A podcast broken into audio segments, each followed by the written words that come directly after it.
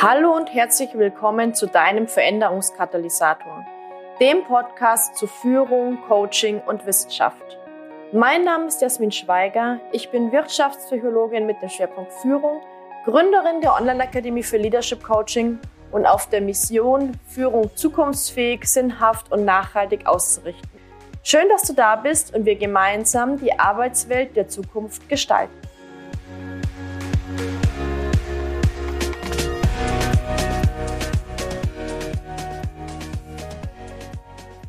Herzlich willkommen zu einer neuen Podcast-Folge. Und in dieser Folge möchte ich mit dir mal das Thema betrachten, wie du von Küchenpsychologie, so habe ich es mal genannt, zu tatsächlicher wissenschaftlicher Fundierung kommst. Und das ist jetzt erstmal egal, in welchem Bereich das ist. Das kann der Bereich Führung sein, das kann der Bereich Coaching sein oder auch irgendein anderer Bereich, in dem du vielleicht bis jetzt eher mit küchenpsychologischen Ansätzen gearbeitet hast. Und ich möchte mal starten damit, dass ich dir mal einen Einblick gebe, wie ich früher gearbeitet habe. Ich habe mein Wirtschaftspsychologie-Studium erst später berufsbegleitend absolviert und bin vorher schon in dem Bereich Human Resource Management, also in dem Bereich Personalmanagement, Personalentwicklung eingestiegen und habe sozusagen schon mit meinen ja, Wissen, Kompetenzen, die ich vorher in einem anderen Rahmen erworben habe, losgelegt. Und ich habe zu diesem Zeitpunkt Bücher, Literatur, Zeitschriften und so weiter verschlungen, um alle möglichen Methoden und Ansätze, Managementkonzepte und so weiter zu verstehen, kennenzulernen und auch irgendwie anwenden zu können. Mein Ziel war es, ja, ich sage mal wirklich eine sehr zukunftsorientierte Personalarbeit auch zu machen und dann natürlich auch sehr zukunftsorientiert in den Bereich Personal- und Führungskräfteentwicklung hineinzugehen. Und da habe ich eben, ja, ich sage mal, alles, was mir unter die Finger gekommen ist, habe ich konsumiert und gelesen und irgendwie versucht zu verstehen und zu durchdringen. Und ja, wie du für dir vielleicht schon anhand dieser Erzählung vorstellen kannst, war ich damit relativ schnell auch überfordert. Warum war ich damit überfordert? Mich hat allein die schiere Menge an Ansätzen, an Methoden, an Vorschlägen und so weiter erschlagen. Und das aller, naja, allercoolste, sage ich mal, war ja dann noch, dass sich viele Dinge auch einfach widersprochen haben und jede Methode und jeder Ansatz irgendwie von sich behauptet hat, dass sie der neue goldene Kral ist. Und ich wollte mich damit ja irgendwie nicht zufrieden geben und bin dann noch tiefer eingestiegen, habe dann tatsächlich ja auch mein Wirtschaftspsychologie-Studium absolviert und habe dann erstmal so richtig verstanden, wie ich die ganzen Ansätze und Methoden, die ich bis dahin irgendwie nur konsumiert und kritiklos übernommen habe, wie ich die filtern kann, wie ich wirklich rausfinden kann, was denn auch fundiert und wissenschaftlich sinnvoll ist, sag ich mal. Und das heißt, ich habe mir irgendwie in dem Studium so einen, so einen Filter angeeignet und mit diesem Filter ist es mir gelungen oder gelingt es mir auch heute relativ schnell zu erkennen. Also ich habe das natürlich jetzt auch sehr, sehr stark schon trainiert und würde sagen, das ist eigentlich schon eine wirkliche Kompetenz geworden. Aber damit auch sehr, sehr schnell zu erkennen, was eher, ich sage mal, Bullshit ist, was nicht funktioniert, was auch eher im Bereich der Mythen und Moden einzuordnen ist und was wirklich, wirklich sinnvoll ist, beziehungsweise was auch wirklich fundiert ist, beziehungsweise auch wichtig, denn auch die Wissenschaft hat ja vielleicht bestimmte Fragen noch gar nicht, naja, beantworten können oder ist hier noch in der, ja, in, im Forschungsprozess oder in der Untersuchung von bestimmten Themenbereichen. Und was ich jetzt mit dieser Podcast-Folge tun möchte, ich möchte dir sechs Tipps an die Hand geben, was du tun kannst, um, ich sag mal, relativ schnell auch zu erkennen, ob denn ein Ansatz wirklich sinnvoll ist oder eher nicht so. Ja, das heißt, ob ein Ansatz auch wirklich wissenschaftlich fundiert ist oder ob du ihn lieber beiseite legen solltest. Und ich möchte das jetzt so machen, dass ich dir diese sechs Tipps mal in drei Stufen unterteile. Das heißt für EinsteigerInnen, für Fortgeschrittene und für Profis. Und starten wir einfach gleich mal mit dem schnellen Einstieg für AnfängerInnen in diesem Bereich. Was ich auch tatsächlich heute noch tue, wenn ich von einem neuen Ansatz höre. Ich führe relativ schnell einfach mal eine Google-Recherche durch oder auch eine Recherche bei Google Scholar, um ja einfach mal relativ schnell und unkompliziert nach wissenschaftlichen Veröffentlichungen zu diesem Thema zu recherchieren. Was man da tatsächlich auch machen kann, einfach mal als Suchbegriff eingeben, also das Thema, die Methode, den Ansatz, wie auch immer, und dann Wissenschaft und Kritik nochmal zusätzlich als äh, Suchbegriff einzugeben. Und da kannst du meistens relativ schnell anhand dieser Ergebnisse erkennen, ob der Ansatz denn grundsätzlich, naja, tiefer überprüft werden sollte von dir oder ob du ihn an dieser Stelle schon verwerfen kannst. Also das ist ja relativ schnell gemacht, deswegen sage ich, das ist wirklich so der schnelle Einstieg. Das ähm, ist auch wirklich sehr, sehr einfach für Anfänger in diesem Bereich zu tun.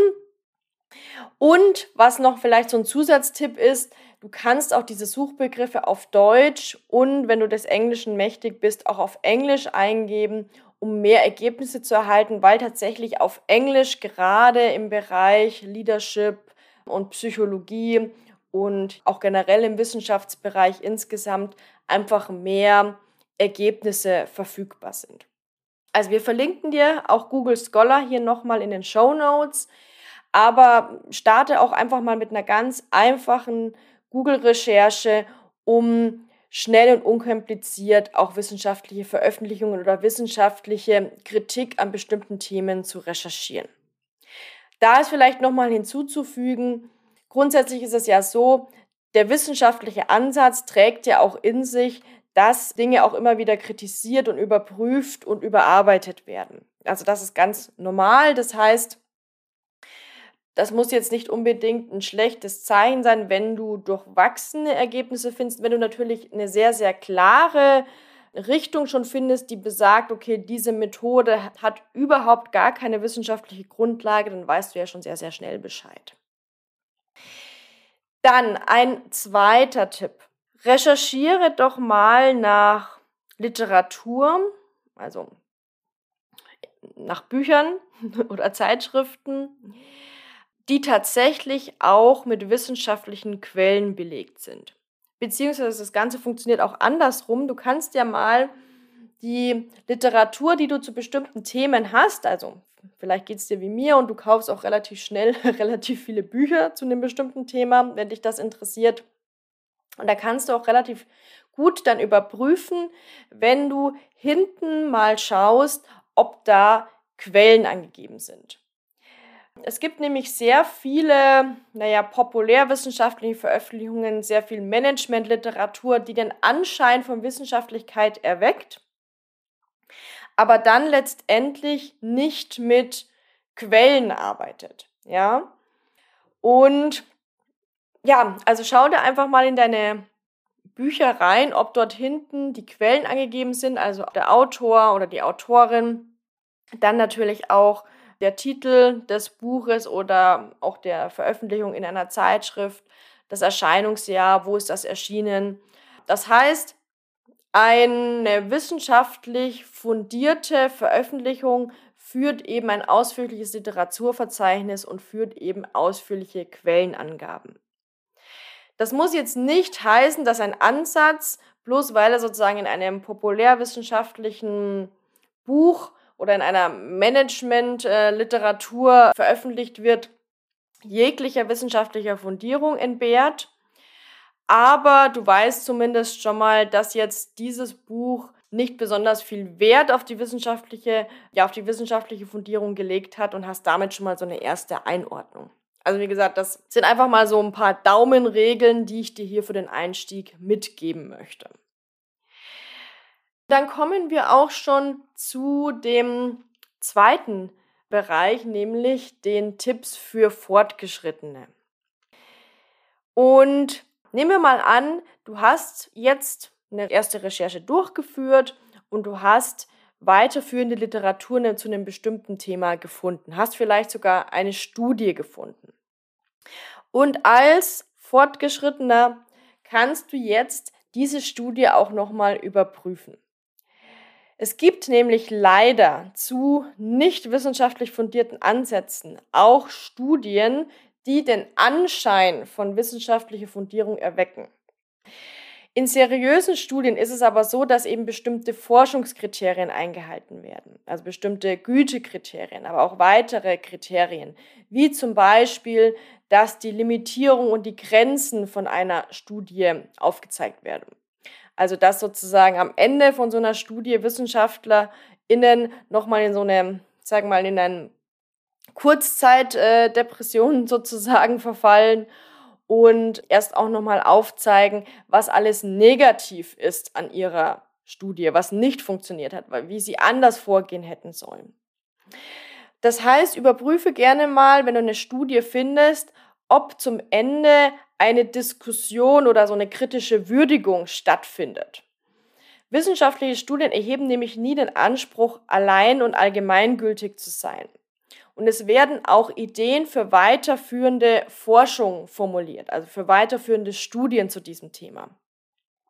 Außerdem ist es so, dass seriöse Studien auch von unabhängigen Stellen überprüft werden, auch von Peers überprüft werden können, indem sie der Wissenschaftswelt zugänglich gemacht werden.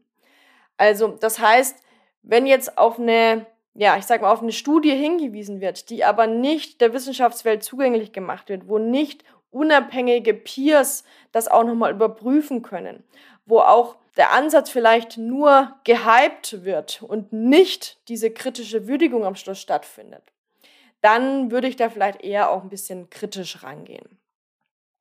Außerdem zeigen seriöse Studien an, inwieweit die wichtigsten Gütekriterien erfüllt sind. Also Gütekriterien wie, sind sowas wie Reliabilität, Validität und Objektivität. Also unter Reliabilität wird zum Beispiel die Zuverlässigkeit bzw. die Genauigkeit verstanden, mit der ein Test, der in einer Studie verwendet wurde, misst. Validität ist zum Beispiel gegeben, wenn ein Test das Merkmal, das er messen soll, auch tatsächlich und genau genug misst. Ja? Und unter Objektivität versteht man in der wissenschaftlichen Forschung die Unabhängigkeit von der durchführenden Person. Das heißt, wenn jetzt jemand anders unter den gleichen Voraussetzungen mit den in der Studie beschriebenen Rahmenbedingungen das gleiche nochmal durchführen würde, würde er oder sie auf das gleiche Ergebnis kommen. Das ist die Frage, die damit verbunden ist. Und die Objektivität ist eben nur vorhanden, wenn das auch tatsächlich der Fall ist. Sonst ist es eine subjektive Studie und damit sind wir wieder in der Küchenpsychologie. Und jetzt kommen wir auch schon zu den Profi-Tipps für dich. Wenn du sagst, ja, okay, ist ja alles gut und schön, ich habe das alles überprüft, aber ich möchte noch tiefer einsteigen, ich möchte noch mehr verstehen können, ist das jetzt wissenschaftlich fundiert oder nicht? Ist das eine Methode, ein Ansatz, der ja auch irgendwie sinnvoll ist in der Anwendung? Und da kann ich dir sagen, such doch gerne mal Metastudien heraus. Diese sind nämlich noch zuverlässiger als Einzelstudien. Das heißt, in diesen Metastudien werden mehrere kleine Einzelstudien zusammengefasst also es ist wie so eine übergeordnete Studie, die sich viele, viele, viele Einzelstudien anschaut und dann zu einem übergreifenden Ergebnis kommt. Ja? Also nehmen wir an, die Frage ist, führt positive Führung, also Positive Leadership zu Führungserfolg? Dann wird jetzt eine Metastudie oder die Wissenschaftler und Wissenschaftlerinnen, die eine Metastudie durchführen, würden jetzt so viele Einzelstudien wie möglich zu diesem Thema heraussuchen, ja, diese analysieren und dann übergreifend zu einer Aussage kommen. Also, wenn du sozusagen noch zuverlässigere Aussagen erhalten möchtest, dann mach dich mal auf die Suche nach Metastudien. Und ein weiterer und letzter Tipp ist, dass du überprüfen kannst, inwieweit eine Wissenschaftlerin oder ein Wissenschaftler auch von weiteren Peers aufgegriffen und zitiert wird. Also ist das eine Einzelmeinung oder werden diese Forschungsergebnisse häufiger zitiert? Werden sie von einer größeren Anzahl von Fachleuten anerkannt und sind sie somit als zuverlässiger zu betrachten? Wenn eben ja, Wissenschaftler, Wissenschaftlerinnen mit einer Einzelmeinung vertreten sind, dann solltest du eben nochmal einen zweiten Blick darauf werfen, da dann meist ja, davon auszugehen ist, dass diese wissenschaftliche Einzelmeinung weniger Zuverlässigkeit aufweist, also sehr subjektiv ist, vielleicht sogar. Genau, also das ist jetzt erstmal so der Einstieg, das sind so die sechs Tipps, mit denen du in dieses Thema mal eintauchen könntest. Und wenn du eben dann wirklich diese ja, Schritte oder diese Tipps mal umgesetzt hast, dann wirst du merken, du wirst immer mehr ein Gefühl dafür bekommen, eine Kompetenz dafür bekommen und unterscheiden können, ist diese Methode wirklich sinnvoll oder ist sie nicht sinnvoll. Denn ja, was ist denn der Vorteil oder ich sage mal so die Schönheit an der wissenschaftlichen Fundierung, dass du eben Aussagen treffen kannst, die überprüfbar sind, dass du Aussagen treffen kannst, die in Studien wiederholt auch belegt wurden, dass du objektiv auch argumentieren kannst und damit eben auch theoriegestützt arbeiten kannst. Und das Allerwichtigste, was wir natürlich uns wünschen, gerade auch für das Thema Führung, für das Thema Coaching oder auch Organisationsentwicklung, dass wir geplant und organisiert vorgehen können und dass wir uns nicht auf subjektive Einzelmeinungen, auf zufällige Einzelbeobachtungen oder auf einmalige und zufällige Erfolgserlebnisse verlassen. Genau, ja, das war's schon von meiner Seite für heute. Ich hoffe, du konntest einige Inspirationen für dich mitnehmen. Und wenn du noch tiefer einsteigen möchtest in das Thema wissenschaftlich fundiertes Führungskräftecoaching, dann haben wir dir hier nochmal eine Podcast-Folge zu diesem Thema verlinkt. Und wenn du sogar noch tiefer einsteigen möchtest, ab Mai 2023 startet die neue Runde der Ausbildung zum Führungskräftecoach. Da geht es wirklich darum, dass du alles an die Hand bekommst, um wissenschaftlich fundiert und nachhaltig Führungskräfte coachen zu können. Lade dir gerne den entsprechenden Ausbildungsguide herunter, den wir auch in den Show Notes verlinkt haben. Und ansonsten wünsche ich dir eine gute Zeit und wir hören uns nächste Woche wieder. Wünschst du dir schon länger professioneller Führungskräftecoach zu werden? Dann habe ich etwas für dich. Im Mai 2023 startet die nächste Ausbildungsrunde der Ausbildung zum Führungskräftecoach und ich möchte dich herzlich einladen, dir die Ausbildung einmal genauer anzusehen. In sieben Monaten begleiten mein Team und ich dich dabei, dass du lernst, Führungskräfte ganzheitlich, qualitativ hochwertig, wissenschaftlich fundiert und nachhaltig zu begleiten.